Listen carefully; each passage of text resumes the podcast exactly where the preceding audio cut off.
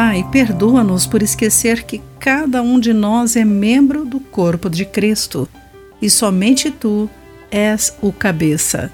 Olá, querido amigo do Pão Diário, muito bem-vindo à nossa mensagem do dia.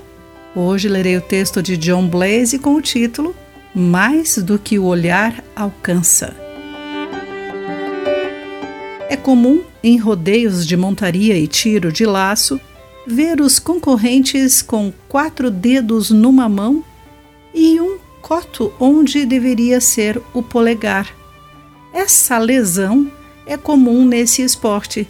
O polegar fica preso entre a corda de um lado e um boi enorme puxando para outro lado.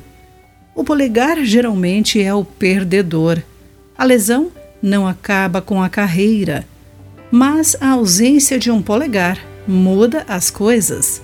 Tente escovar os dentes, abotoar uma camisa, pentear o cabelo, amarrar os sapatos ou até mesmo comer sem usar o polegar. Esse pequeno membro negligenciado do seu corpo desempenha um papel bem significativo. O apóstolo Paulo indica um cenário semelhante na igreja. Aqueles membros que são frequentemente menos visíveis e menos vocais às vezes experimentam uma resposta do tipo: "Não preciso de você", conforme 1 Coríntios capítulo 12, versículo 21.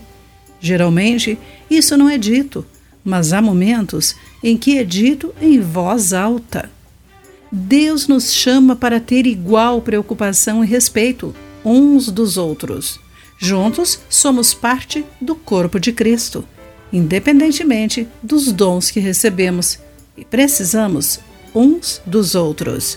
Alguns de nós são olhos e ouvidos, por assim dizer, e outros são polegares, mas cada um desempenha um papel essencial no corpo de Cristo, às vezes mais do que aparenta. Querido amigo, se você é um olho, como pode encorajar um polegar? E se você acha que é um membro menor, memorize a importante verdade bíblica em 1 Coríntios 12, versículo 27. Guarde isso em seu coração.